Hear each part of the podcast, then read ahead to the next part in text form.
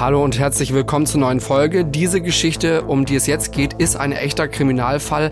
Alles, was ihr hier hört, haben wir sehr sorgfältig recherchiert, wie wir das immer machen. Bedeutet, die Wahrscheinlichkeit ist hoch, dass alles exakt so passiert ist. Um die Opfer zu schützen, haben wir ihre Namen geändert.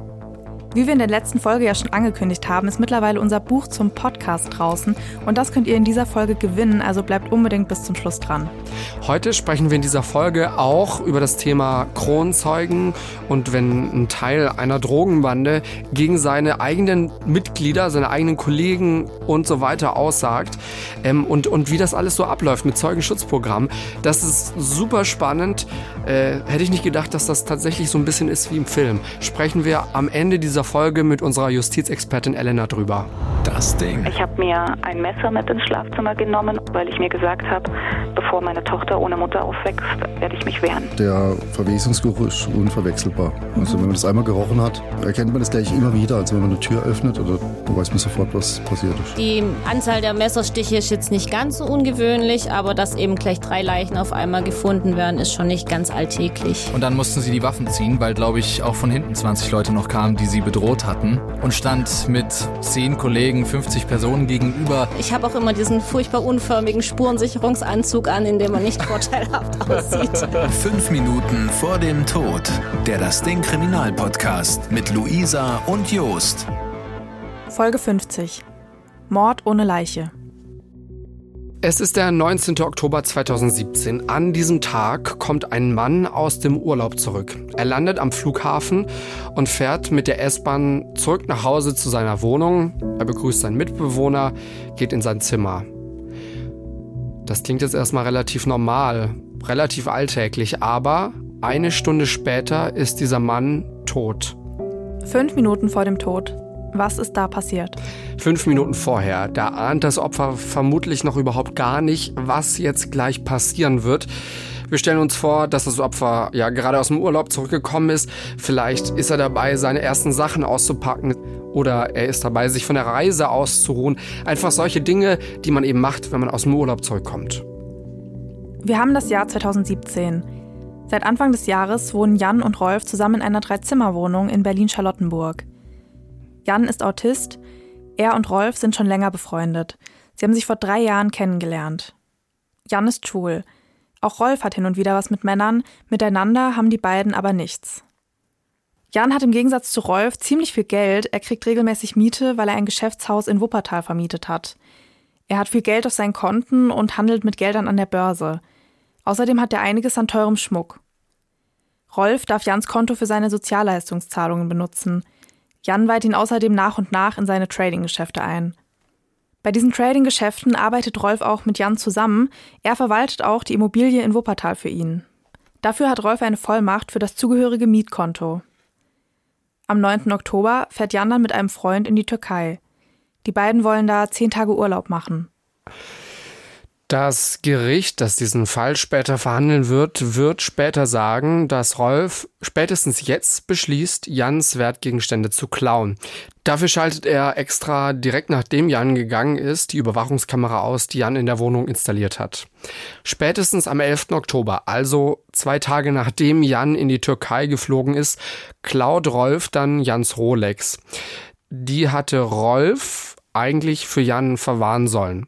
Also ihr merkt, das ist alles ziemlich miteinander verwoben. Diese Uhr, auf die er also quasi aufpassen soll, die er verwahren soll, will er verpfänden. Dafür bringt er die Uhr noch am selben Tag in ein Pfandleihhaus. Der Uhrmacher dort schaut sich die Uhr genau an und nimmt sie dann auch als Pfand. Und am nächsten Tag kriegt Rolf dafür 2200 Euro. Am 16. Oktober, also fünf Tage nachdem er zum ersten Mal dort war in diesem Pfandhaus, geht Rolf wieder dorthin. Er hat wieder eine teure Uhr äh, dabei, die ist wieder von Jan. Und auch diese Uhr nimmt das Pfandhaus als Pfand an. Rolf kriegt dafür 1000 Euro. Am nächsten Tag geht er wieder zum Pfandhaus. Er löst die Rolex aus, die er am 11. Oktober da verpfändet hat. Er will die Uhr aber nicht zurückgeben, sondern sie dem Pfandhaus direkt verkaufen. Er sagt, die Uhr würde ihm gehören. Die Mitarbeiterin im Pfandhaus glaubt ihm und gibt ihm 2800 Euro für diese Uhr. Am 19. Oktober kommt Jan dann aus seinem Urlaub zurück. Er begrüßt Rolf und die beiden unterhalten sich für eine Weile. Um 17.26 Uhr geht Jan dann in sein Zimmer. Das Gericht wird später sagen, dass Rolf spätestens jetzt beschließt, Jan umzubringen. Er will nämlich vertuschen, dass er Jans Uhren geklaut hat. Außerdem will er jetzt noch mehr von Jans Wertgegenständen haben. Obwohl Rolf die Überwachungskamera im Flur erst heute wieder eingeschaltet hat, schaltet er sie jetzt um 17.33 Uhr wieder aus. Dann geht Rolf in Jans Zimmer und bringt ihn um. Wie er das macht, kann später aber nicht mehr festgestellt werden.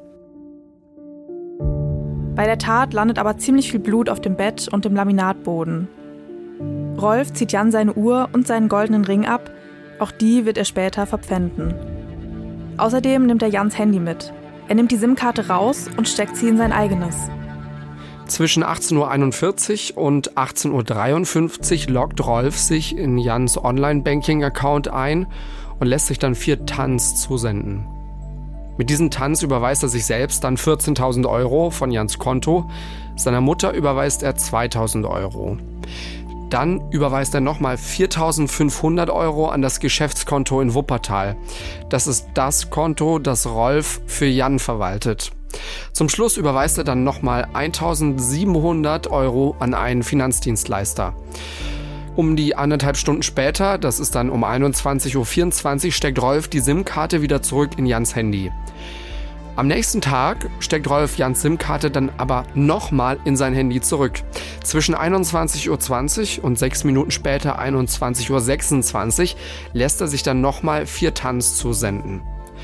Damit überweist er sich von Jans Konto 1350 Euro und er benutzt Jans Konten auch regelmäßig bei verschiedenen Carsharing-Anbietern. In den folgenden Wochen bedient Rolf sich immer wieder an Jans Geschäftskonto in Wuppertal, insgesamt 35 Mal. Bis zum 13. Dezember hat er 24.500 Euro abgehoben. Außerdem begleicht er Geldbußen von dem Konto. Zum Schluss bleibt dann kaum noch was übrig auf den Konten, obwohl ja immer noch die Mietzahlungen auf dem Konto eingehen, die, die aus Wuppertal von diesem Geschäftshaus kommen. Jans Leiche ist in der Zwischenzeit nicht mehr in der Wohnung. Die hat Rolf nach der Tat weggeschafft. Wohin, das kann später aber nicht mehr rausgefunden werden. Und auch Jans Handy lässt Rolf verschwinden. Die Polizei wird später Jans Standortdaten auswerten. Denn die Polizei schafft es, sich in Jans Google-Konto einzuloggen. Weil Jan die Standortfunktion auf seinem Handy eingeschaltet hatte, können die Beamtinnen und Beamten sämtliche Standorte des Handys zurückverfolgen. Dabei stellen sie fest, Jan muss sein Handy direkt nach der Landung, also direkt nachdem er aus dem Urlaub zurückgekommen ist, am 19. Oktober eingeschaltet haben. Bis um 17.42 Uhr hat das Handy dann auch aus dem Umkreis der Wohnung Standortdaten gesendet. Das heißt, es ist sehr wahrscheinlich, dass sich das Handy zu dem Zeitpunkt einfach in der Wohnung von Rolf und Jan befunden hat. Dann enden die Sendungen. Am nächsten Tag um 21.46 Uhr sendet das Handy dann wieder Standortdaten aus dem Umkreis der Wohnung. Am 23. Oktober, vier Tage nach der Tat, nimmt Rolf das Handy dann mit raus aus der Wohnung. Die Standorten zeigen später, dass er sich mit einer Carsharing-App ein Auto gemietet haben muss. Das Handy zeichnet nämlich den Weg von der Wohnung zum Standort des Wagens auf. Die letzten Standortdaten von Jans Handy werden am 25. Oktober von 3.15 Uhr bis 3.26 Uhr aus dem Umkreis der Wohnung gesendet. Danach hören die Signale auf. Rolf muss zu diesem Zeitpunkt also das Handy ausgeschaltet haben. Die Kamera im Flur zeigt nämlich, dass er zu diesem Zeitpunkt in der Wohnung war, also da, wo das Handy ja auch war. Und das Handy kann später auch nicht mehr gefunden werden. Am 11. November meldet Rolf Jan als vermisst. Der Polizei sagt er, dass er Jan am 22. Oktober das letzte Mal gesehen habe. An diesem Tag hätten sie gemeinsam gefrühstückt und nachmittags am Bahnhof Zoo Currywurst gegessen. Dann sei Jan zu einem mehrtägigen Sextreffen gefahren. Rolf habe danach öfters versucht, Jan auf dem Handy zu erreichen, ihn aber dann eben einfach nicht mehr erreicht. Aber eine Erklärung dafür, warum sich Jans Handy am 25. Oktober noch in der Wohnung befunden hat, wo Jan doch drei Tage vorher damit weggefahren sein soll zu diesem Sextreffen, also das kann Rolf den Ermittlerinnen und Ermittlern später nicht mehr erklären. Die Polizei vernimmt dann auch den Freund, mit dem Jan in der Türkei war, im Urlaub. Der meldet sich kurze Zeit später wieder bei der Polizei. Er habe in der Auslage eines Pfandleihhauses eine Uhr gesehen, von der er denkt, dass es seine sein könnte. Die drei Uhren und der Goldring, die Rolf von Jan geklaut und dann verpfändet hat, gehören nämlich gar nicht Jan, sondern diesem Freund. Auch er hatte den Schmuck nur für seinen Freund selbst verwahrt. Bisschen kompliziert, aber quasi hat Rolf den Schmuck von Jan verkauft, aber der gehörte teilweise sogar dem Freund, mit dem er in der Türkei war. Auf jeden Fall erkennt er da diesen Schmuck in der Auslage des Pfandleihhauses. Die Polizei fragt beim Pfandleihhaus nach und stellt dann fest, dass die Uhren und der Ring von Rolf verpfändet bzw. verkauft wurden. Bei den weiteren Ermittlungen fallen der Polizei dann auch die ganzen Überweisungen von Jans auf Rolfs Konto auf. Und sie stellen auch fest, dass die Tanz für diese Überweisungen nicht auf Jans Handy, sondern auf ein anderes geschickt worden sind. Nachdem die Polizei sich die Videosequenzen aus der Kamera in der Wohnung angeschaut und dann auch die Standortdaten von Jans Handy ausgewertet hat, steht für sie fest, Jan kann nicht am 22. Oktober mit Rolf gefrühstückt haben. Das, was Rolf da der Polizei erzählt hat, das kann gar nicht stimmen. Er muss früher verschwunden sein, und zwar schon am 19. Oktober. An diesem Tag wurde er zum letzten Mal gesehen. Die Polizei durchsucht dann die Wohnung von Jan und Rolf. Obwohl Jans Zimmer gründlich sauber gemacht wurde, finden die Ermittlerinnen und Ermittler hier Blutspuren, die von Jan stammen. In der Wohnung schlagen außerdem die Leichenspürhunde an mehreren Orten an. Blut- und Leichenspürhunde schlagen auch in drei Carsharing-Wagen an, mit denen Rolf zwischen dem 24. Oktober und dem 17. November unterwegs war. Für die Polizei macht Rolf das jetzt natürlich alles ziemlich verdächtig und deswegen überwachen die ab dem 15. Dezember sein Handy. Und dabei fällt auf, zu einem Mann hat Rolf besonders viel Kontakt, vor allem rund um die Zeit, zu der Jan verschwunden ist. Im April 2018, also ungefähr ein halbes Jahr nach der Tat, vernimmt die Polizei dann eben diesen Mann. Der Mann heißt Fadil. Er sagt den Beamtinnen und Beamten, dass Rolf ihm am 22. oder 23. Oktober gestanden habe, seinen Mitbewohner umgebracht zu haben. Er habe das dann einem gemeinsamen Freund erzählt und dieser Freund bestätigt Fadils Aussage. Das heißt also, Rolf hat Fadil erzählt, dass er Jan umgebracht hat und Fadil hat es dann eben noch einem Freund erzählt, der diese Aussage bestätigt. Zu der Zeit, als das rauskommt, da sitzt Rolf schon in Untersuchungshaft. Er wurde am 8. Februar verhaftet. Aber wer ist Rolf eigentlich? Weil bis jetzt wissen wir noch nicht so wirklich viel über ihn. Rolf kommt 1971 zur Welt. Mit seiner Mutter versteht er sich ganz gut. Die beiden haben auch regelmäßigen Kontakt. Über den Rest seiner Familie ist jetzt nur wenig bekannt oder wir haben nicht so viel rausgefunden. Also Rolf war verheiratet, hat drei Kinder. Von seiner Frau ist er aber schon seit 13 Jahren geschieden. Zwischen 1997 und 2001 hat Rolf als Zeitsoldat gearbeitet. Im Jahr 2000 bekommt er dann auch für seine Arbeit dort bei der Bundeswehr eine sehr gute Beurteilung. Er zeige eine starke Persönlichkeit, heißt es da, und Geschick im Bereich Menschenführung. Er habe erhebliches Potenzial. Diese Bewertung, die sagt ihm sogar eine Spitzenposition in der Bundeswehr voraus. Trotzdem, er hört ein Jahr später auf. Ende 2002 macht er sich dann mit einem Restaurant selbstständig. Nach ungefähr acht Monaten ist er aber pleite und hat auch einiges an Schulden. Wir reden da von Beträgen zwischen 200 und 300.000 Euro. Und das ist gar nicht alles. Er hat dann auch noch Ärger mit den Sicherheitsbehörden, weil aus diesem Restaurant hat er Sachen mitgehen lassen, mitgenommen, die er nicht hätte mitnehmen dürfen. Also da ist die Rede von sicherheitsübereignete Gegenstände. Und weil er eben sich diese Dinge angeeignet hat, weil er Sachen mitgenommen hat, die er nicht hätte mitnehmen dürfen, bekommt er dann auch später eine Bewährungsstrafe. Rolf belastet diese Situation sehr. Er wird kokainabhängig und lebt ab jetzt hauptsächlich auf Kosten anderer.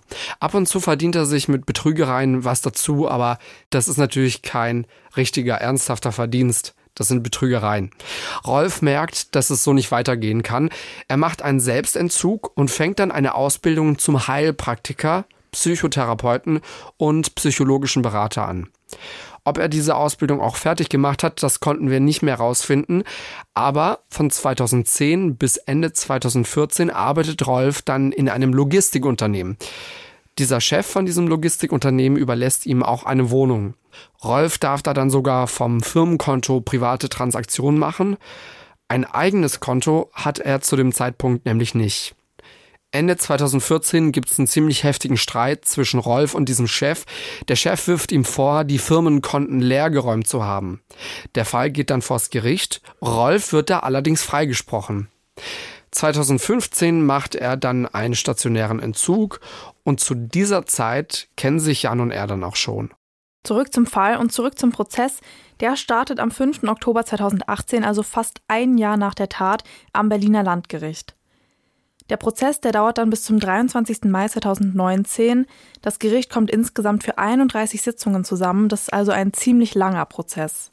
Vor Gericht macht Rolf ziemlich umfangreiche schriftliche Angaben. Auf Fragen der Kammer antwortet er aber nicht. Er bestätigt zum Beispiel, dass er am 23. Oktober 2017 gegen 15.15 Uhr aus dem Haus zu einem Caresharing-Wagen gegangen und weggefahren ist. Er könne sich aber nicht erklären, wieso das Standortsignal von Jans Handy ihm aus dem Haus gefolgt sei. Er sei beim Friseur gewesen und hätte einige Besorgungen gemacht. Um den 29. Oktober rum habe er dann angefangen, sich Sorgen um Jan zu machen. Weil er Jan nicht habe erreichen können, aber die Miete zahlen musste, habe er sich dann gezwungen gesehen, Jans Uhr zu verpfänden.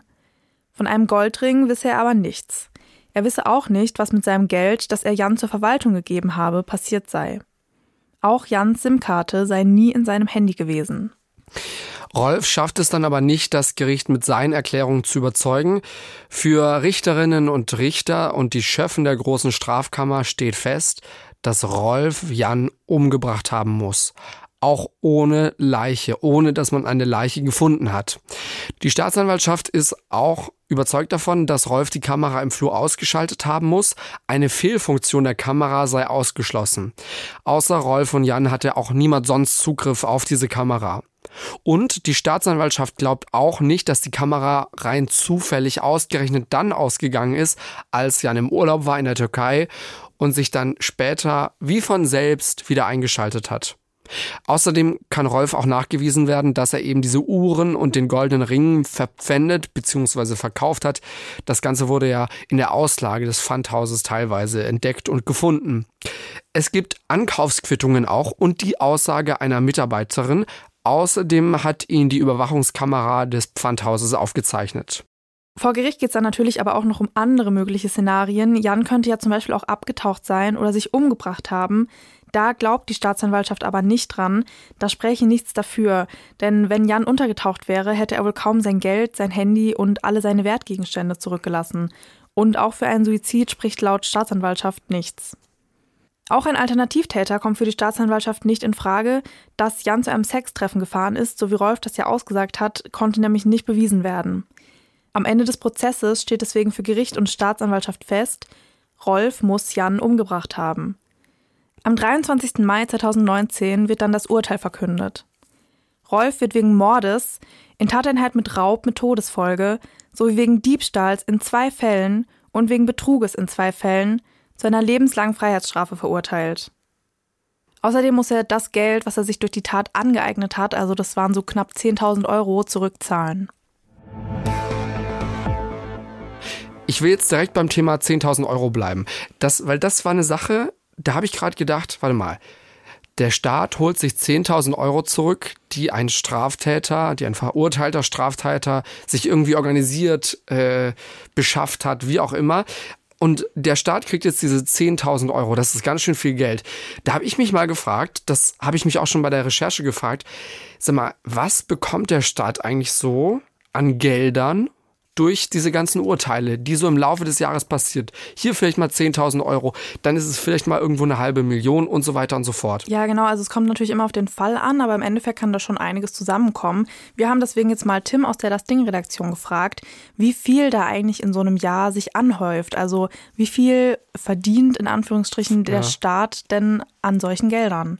Ja, das ist schon eine ganze Menge, würde ich jetzt mal sagen. Ich habe mal beispielhaft die Zahlen aus Baden-Württemberg mitgebracht. Die offizielle Statistik vom Justizministerium dazu ist jetzt ein gutes Jahr alt Und allein von Januar bis September 2020 haben die Behörden in Baden-Württemberg über 24 Millionen Euro aus den verschiedensten Straftaten eingezogen. Das passiert ja immer, wenn Straftäterinnen und Straftäter Geld rechtswidrig erwirtschaftet haben, also wenn sie Geld durch eine Straftat verdient haben und das fließt dann im Zweifel zurück an den Staat oder manchmal auch je nach Straftat eben direkt an die Geschädigten. Und genau wegen dieser Regelung hat es zum Beispiel auch 2019 einen Sondereffekt gegeben. Da hat Baden-Württemberg insgesamt anderthalb Milliarden Euro fast eingezogen aus Straftaten. Grund dafür war das Dieselverfahren im Abgasskandal bei den Autobauern. Die haben damit quasi illegal ja so viel Geld verdient, dass ihnen eigentlich gar nicht zusteht, weil es eben illegal erwirtschaftet wurde.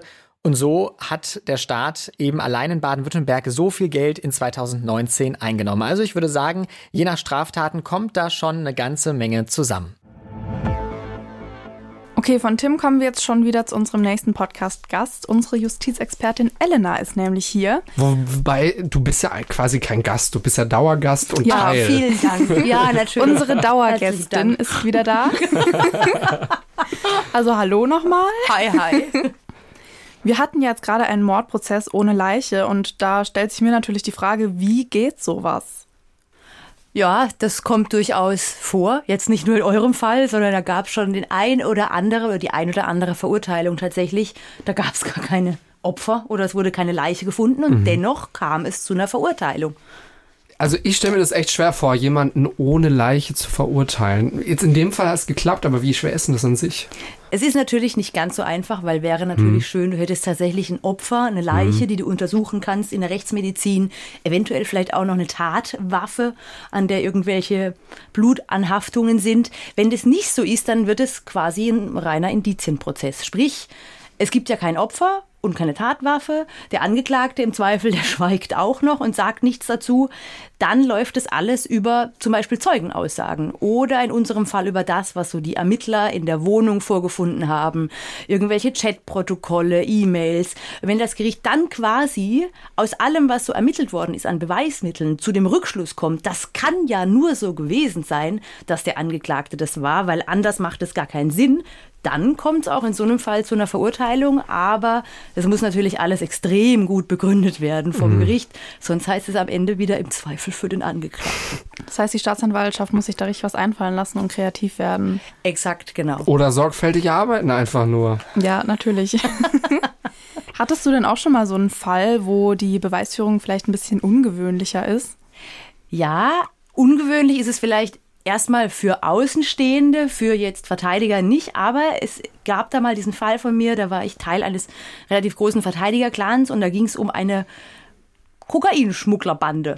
Da ging es also um immense Massen an Drogen, nicht nur so ein bisschen Betäubungsmittel.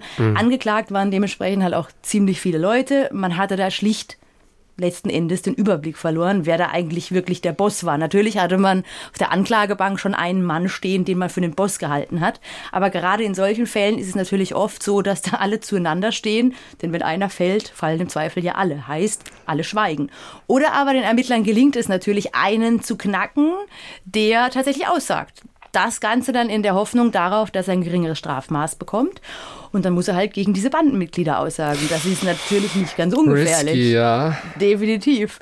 Heißt, er muss irgendwie geschützt werden. Das läuft dann so, dass er eine andere Identität bekommt, neuen Namen, neue Adresse. Je nachdem, wie wichtig auch seine Aussage ist. Der ist dann quasi in diesem sogenannten Zeugenschutzprogramm. Und in unserem Fall war es so, dass er tatsächlich natürlich dann auch nicht live vor Ort kommen kann, das wäre ja schwierig, sondern er ist per Video zugeschaltet worden an einem sicheren Ort, wo jetzt keiner, wo man keine Rückschlüsse darauf dieser Ort ließ jetzt oder diese Videoaufnahme konnte man nicht sehen, wo das aufgenommen worden war. Und dort hat er dann seine Aussage getätigt. Was manchmal auch so ein bisschen tricky ist oder was auch schon vorkam, dass ein Angeklagter sich zum Beispiel in U-Haft gegenüber seinem Mithäftling äußert zu einer Tat. Und dann kann man natürlich diesen Mithäftling als Zeugen nehmen. Dass er sich ihm anvertraut quasi. Genau, genau. Das ist natürlich dann auch so ein ein Mittel, wo man sagen kann, das ist vielleicht ungewöhnlich, das zu nutzen, aber wenn einem gar nichts anderes übrig bleibt. Ist auf jeden Fall beides super spannend. Hatten wir beides jetzt auch noch nicht hier im Podcast. Fände ich aber auch mal interessant, so irgendwie. Es ist wirklich wie, also das, was Elena jetzt hier erzählt hat, ne, mit Zeugenschutzprogramm, Ja, es ist ja eins zu eins aus dem Film, ey, ja, hier, total. äh, das erste Sonntag 20.15 Uhr. Also I don't see a Äh, difference. Es war auch tatsächlich so. Also in diesem Fall war es so, dass alle mit äh, Fußfesseln und mit Handfesseln eingeführt oder reingeführt wurden. Ich wollte gerade sagen, ich mir weil vorstellen. wir, wir lachen jetzt darüber und reden Ja, so locker, aber dann in der gefährlich. Situation Ja, ist das. Natürlich gar nicht mal so lustig. Ne? Natürlich sind es auch nur normale Menschen, ne? Ja, ja. äh, Aber gefährliche normale mit, Menschen. Ja, gefährliche. Das nimmt man nicht an. Die sehen sehr harmlos zum Teil aus. Ja, das haben wir auch aber, schon festgestellt, äh, wenn wir als im Gerichtssaal dabei waren, wie harmlos eigentlich so Täterinnen und Täter aussehen Ja. können. Wirklich. Und gerade in dem Fall ist es ja im Zweifel dann der Kopf von einer riesigen Drogenschmuggelbande. Und da sind ja, werden ja nicht nur irgendwelche Kokainmengen vielleicht geschmuggelt, sondern in manchen Fällen, in diesem besagten Fall jetzt vielleicht nicht, aber auch Leute ums Eck gebracht. Also ähm, das ist tatsächlich hochgefährlich, ja. Unsere Elena, ey. Danke, dass du äh, hier, hier warst. Sehr gerne.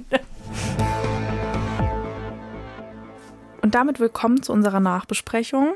Hier lassen wir den Fall nochmal Revue passieren und sagen einfach unsere eigene Meinung dazu. Was waren so unsere Gedanken, als wir das Ganze recherchiert haben, als wir vielleicht das Skript geschrieben haben, als wir hier ins Studio gelaufen sind, wie auch immer und so fort. Ähm, ähm, also einer, einer meiner ersten Gedanken war so, Mann, Mann, Mann, du hattest so eine gute Chance beruflich auch äh, da, als er im Militärdienst war. Ja, genau, er war da bei der Bundeswehr und dann Also, das ging es zeigt ja, bergab. So. der hat ja was drauf. Und was war da, Zitat, man könnte ihn irgendwie zum Spitzenpersonal rechnen.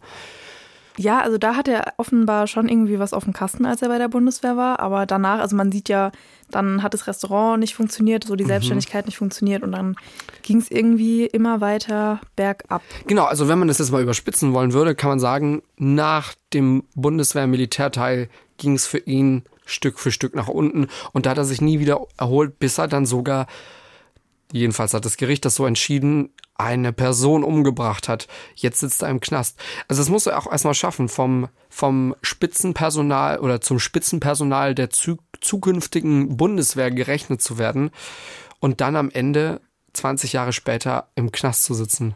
Also ich muss sagen, am meisten überrascht hat mich am, an diesem Fall aber tatsächlich die Freundschaft von Rolf und Jan.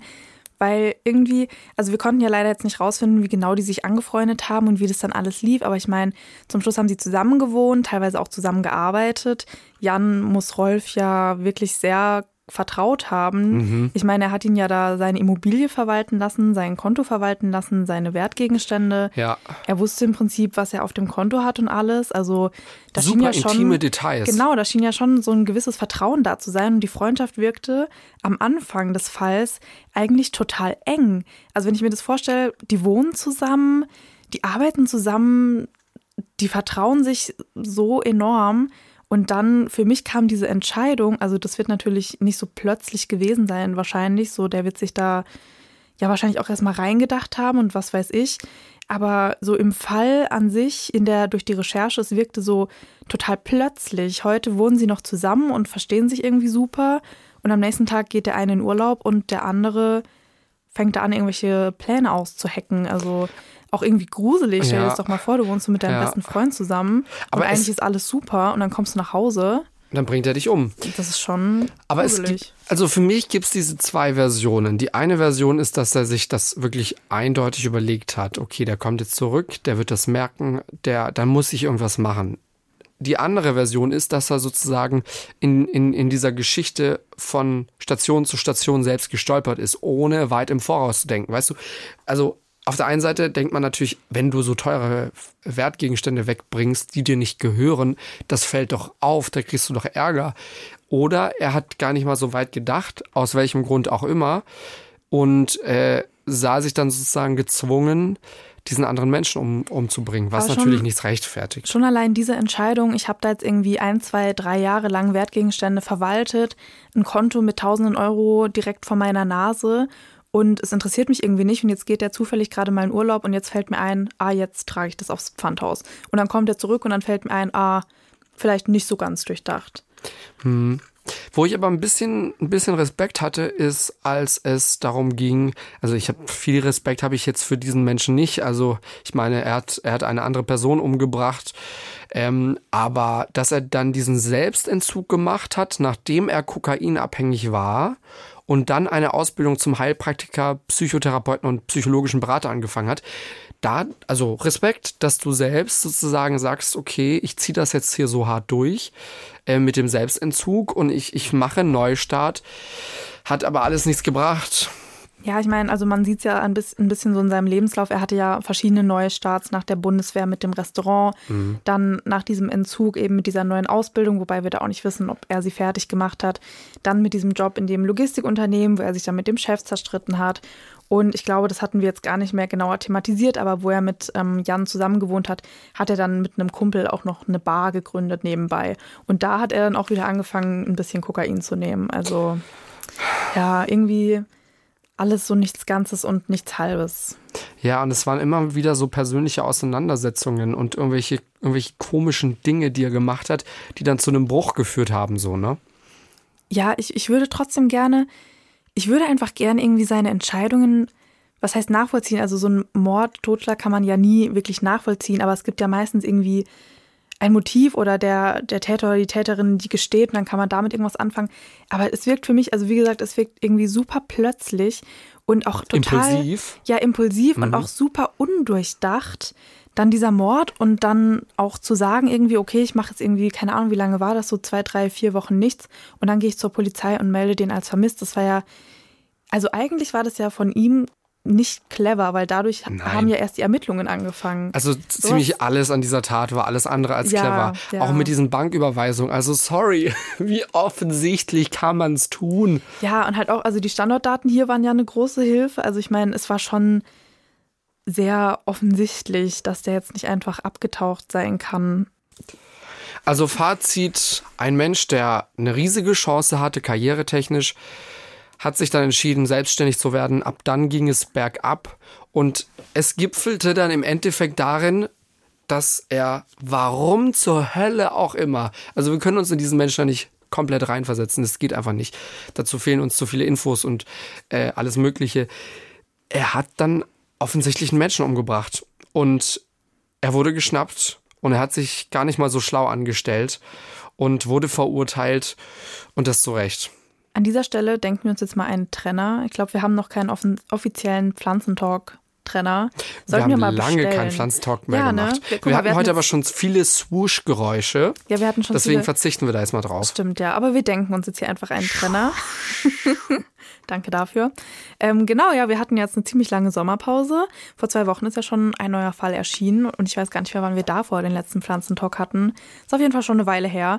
Und gerade jetzt, wo so der lange, harte Winter ansteht, will ich mich mal wieder nach deinen Pflanzen erkundigen. Weil ich war im August auf seiner Geburtstagsfeier ja. und da stand eine Pflanze und es war so eine, ich weiß sogar noch, das war eine, wo unsere Hörerinnen und Hörer meinten, die ist eigentlich nicht tot zu kriegen und die sah sehr traurig und vertrocknet aus. Witzigerweise heute, bevor ich hier in den Sender gefahren bin, ins Hast Funkhaus. nee, ich habe an meinem Geburtstag eine Pflanze bekommen, eine Zitronengeranie. Oh Gott, oder wer so, hat dir das denn Von meinem geschenkt? Freund. Und, ähm, also nee, da muss ich noch mal ein ernst Sie kam in voller Pracht und er meinte, ja, die ist die, da kannst du eigentlich, die brauchen ein bisschen Licht, ein bisschen Sonne und ein bisschen Wasser und dann kannst du die gar nicht aufhalten, so viel wächst die. Und heute Morgen dachte ich mir, oh, die sieht auch vertrocknet aus, ne? Oh Vielleicht sollte ich, hebe ich das Teil da hoch und dann stand die aber im Wasser. Also ich deute irgendwie die Zeichen überhaupt nicht richtig. Aber sie lebt noch und sie riecht sehr gut. Also Zitronengeranie riecht ja mal anders krass. Okay, also immerhin hast du quasi jetzt Bei einen. Dir? Ein Raumduft. Also ein kann ich noch eine Geschichte Raumduft, erzählen? Oder? Sorry, bevor ich frage. Nee, du musst sie aber so ein bisschen schütteln und an die Nase halten, dann riecht es im Raum komplett danach. Ja. Okay. Ich habe von zwei Kolleginnen habe ich so ein, so ein in so einem Terrakotta-Teil habe ich wirklich so, ein, so eine Art Kaktus bekommen zum Geburtstag. Mit dem Hinweis, dass ich das nicht tot bekommen könnte. Das ist besser als diese, was war das, eine Zitronen... Zitronengeranie. Geranie, okay. Ja. Ja, Riecht sehr gut. Kakteen, Kaktus sollte eigentlich noch bei dir funktionieren. Ich Ja. check dann in einem halben Jahr noch mal.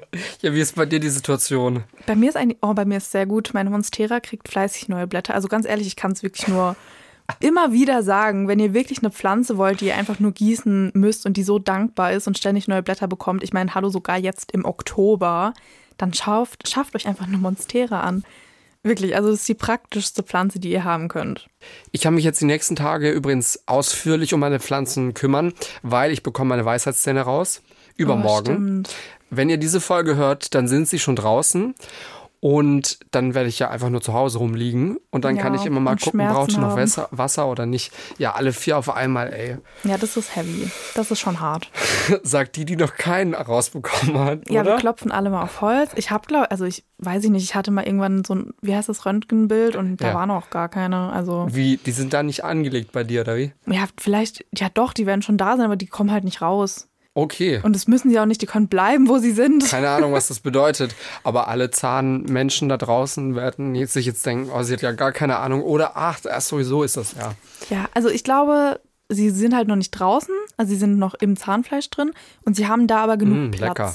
Ja, Lecker. kleiner Zahntalk an dieser Stelle. Jetzt gerade so beim Frühstück oder Abendessen, hör doch mal kurz Podcast. Tja, sorry Leute. Lecker Schmecker. Aber ich habe noch eine kleine Pflanzenanmerkung. Ich habe nämlich eine Orchidee Ja. bekommen. Ja.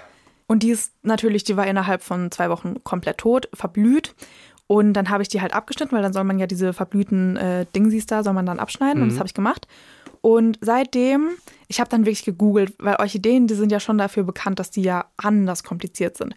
Aber ich mache jetzt einfach einmal, einmal in der Woche halte ich die einfach unter den Wasserhahn, Mhm. bis die Erde komplett durchnässt ist. Dann lasse ich sie so abtropfen und dann stelle ich sie wieder zurück. Und die hat jetzt einfach vier neue Blätter bekommen und drei solche Austriebe, wo so neue Pflanzen, äh, wo so neue Blüten rauskommen. Ich würde das nicht mal mit, also ich bekomme das nicht mal mit, wenn meine Pflanzen neue Blätter bekommen und du kannst es sogar, also du, du weißt sogar die Anzahl. Hey, also was fällt doch auf? Die müssen sich ja erstmal so entrollen und dann sind die ja so hellgrün. Das fällt doch auf. crazy, crazy. So, geht's in unserem Buch eigentlich auch um Pflanzen? Ich glaube tatsächlich, vielleicht in, einer- in einer von den drei Nachbesprechungen. Das könnte sein. Unser Buch, das kann man nämlich nicht nur lesen, sondern auch hören. Ja, genau. Es ist ein Bookcast. Es ist ein ganz neuer Begriff von unserem Verlag, weil man eben lesen und hören kann. Wir haben nämlich zu jedem der drei Fälle, die im Buch beschrieben werden, auch jeweils eine Nachbesprechung aufgenommen, so wie ihr das ja schon hier im Podcast von uns kennt. Aber die haben noch nicht das Wort erfunden, oder? Also ich war in so einem Treffen von, also in so einem, wo halt, wie, beschreibe ich das jetzt am besten? Ich war auf jeden Fall in so einem, Briefing, ja, ja, in so einem Meeting mehr oder weniger, wo dieses Buch eben verschiedenen, ähm, ich glaube, Buchhändlern und Buchhandlungen Ja. vorgestellt wurde.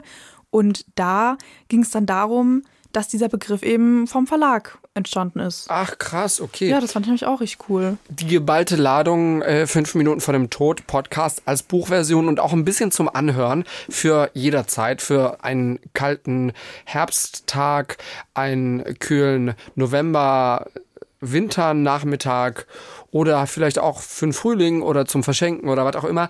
Ähm, könnt ihr euch nämlich gönnen und wir verschenken jetzt in dieser Folge auch nochmal fünf Exemplare. Genau, nochmal für die, die die letzte Folge vielleicht verpasst haben. Das Buch heißt Fünf Minuten vor dem Tod, also so wie wir. Drei neue True Crime Stories zum Mitermitteln und Reinhören. Und wie Jos gerade schon gesagt hat, dürfen wir fünf Bücher verlosen. Wir haben uns nämlich überlegt, erstmal für alle Instagram-Leute, macht eine Story und markiert uns, wo ihr uns hört.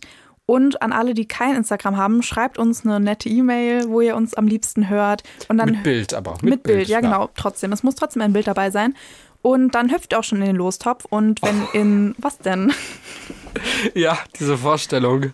Ja, jemand hüpft in einen Topf. Das finde ich auch süß. Bis zur nächsten Folge sammeln wir, ne? Genau, wir sammeln jetzt bis zur nächsten Folge. Also heute in zwei Wochen losen wir dann aus.